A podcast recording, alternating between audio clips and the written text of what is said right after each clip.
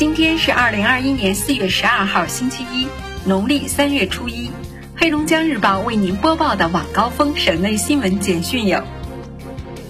眼下，北大荒各地积极推进备春耕生产。据悉，今年北大荒备春耕资金和物资下摆速度均早于去年。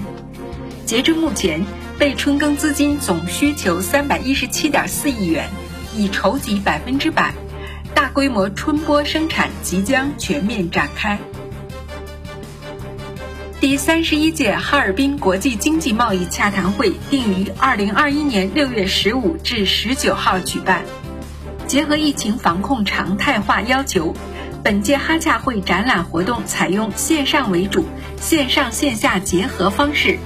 通过云展示、云会议、云招商、云直播、云签约，推进哈洽会数字化、信息化、智慧化再上新台阶。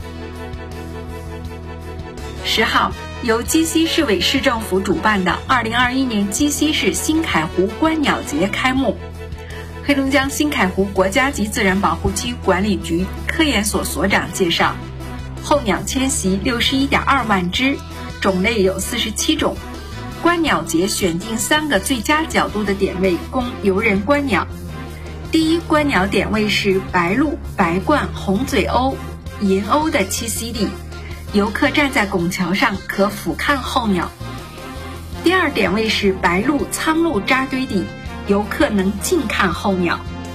第三点位是小天鹅、野鸭、湖鸥的集合区，游客可环视、仰视候鸟。黑龙江省水文水资源中心发布松花江佳木斯段洪水黄色预警。松花江佳木斯站四月十号二十二时水位七十九点三一米，超警戒水位零点零一米，达到洪水黄色预警发布标准。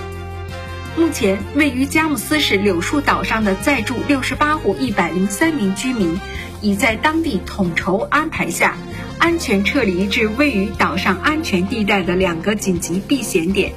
有关方面已为他们准备了生活物资。十六号起，哈尔滨机场将开通哈尔滨至拉萨直飞航线，该航线由西藏航空公司空客三幺九机型执行，每周一、三、五日飞行四班。松花江干流佳木斯段十号十四时开江，日期较常年提前四天，开江水位七十七点二三米，江排浩荡汉江开，五开江场面壮观上演。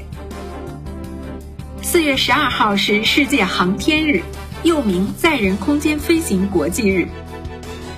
中国进入太空第一人杨利伟。二零零三年十月十五号九时整，中国神舟五号载人飞船升空，这是中国首次进行载人航天飞行。中国太空行走第一人翟志刚。二零零八年九月二十五号，神舟七号成功发射。三名航天员翟志刚、刘伯明、景海鹏顺利升空。九月二十七号，航天员翟志刚进行了十九分三十五秒的出舱活动。近日，住房和城乡建设部公布了关于加强县城绿色低碳建设的通知意见征求稿，明确要求限制县城居住建筑高度，县城居住建筑高度要与消防救援能力相匹配。新建住宅以六层为主，最高不超过十八层。六层及以下住宅占比应不低于百分之七十五。确需建设十八层以上居住建筑的，应严格充分论证，并加强消防应急、市政配套设施等建设。民政部日前发布消息，经地方申报、实地调研、综合评估等工作环节。民政部同意将河北省河间市、辽宁省沈阳市皇姑区、吉林省永吉县、黑龙江省哈尔滨市南岗区、广东省广州市、重庆市大足区、四川省成都市武侯区、陕西省宝鸡市金台区等单位确认为全国婚俗改革实验区，实验时间为期三年。民政部要求上述实验区围绕婚俗改革试点主题，倡导全社会形成正确的婚姻家庭价值取向，遏制婚俗不正之风，为推进婚俗改革提供鲜活样板。记者从哈尔滨供水集团获悉，因更换供水设施，需对南岗区安建街供水管线停水，拟定于二零二一年四月十三号九时至十七时。北起马家沟河，南至保建路，西起征宜路，东至哈平路合围区域内停水。停水期间，请广大用户储备好日常用水，关闭好水龙头。十一号，中国疾控中心流行病学首席专家吴尊友介绍，五一长假即将到来，大家都应该出去走一走，看一看，享受春天的美丽。但同时一定要时刻牢记，疫情防控还是不能放松，特别是在假日期间，不要组织参与大规模聚会、聚餐等聚集性活动。